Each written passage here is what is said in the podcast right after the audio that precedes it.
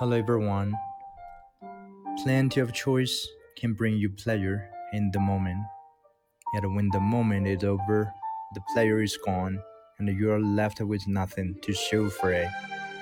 You can do better. You can choose other ways to spend your time, to invest your effort, attention, and resources. You don't have to settle for cheap, meaningless, instant gratification. You always have the option to devote your time and energy to activities that bring lasting fulfillment. What can you do today that you will still be thankful for doing a week from now? What can you do with your time to create value that grows more meaningful as a month and the years go by?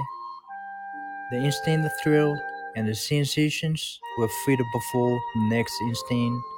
You deserve to experience richness that endures a whole lot longer than that.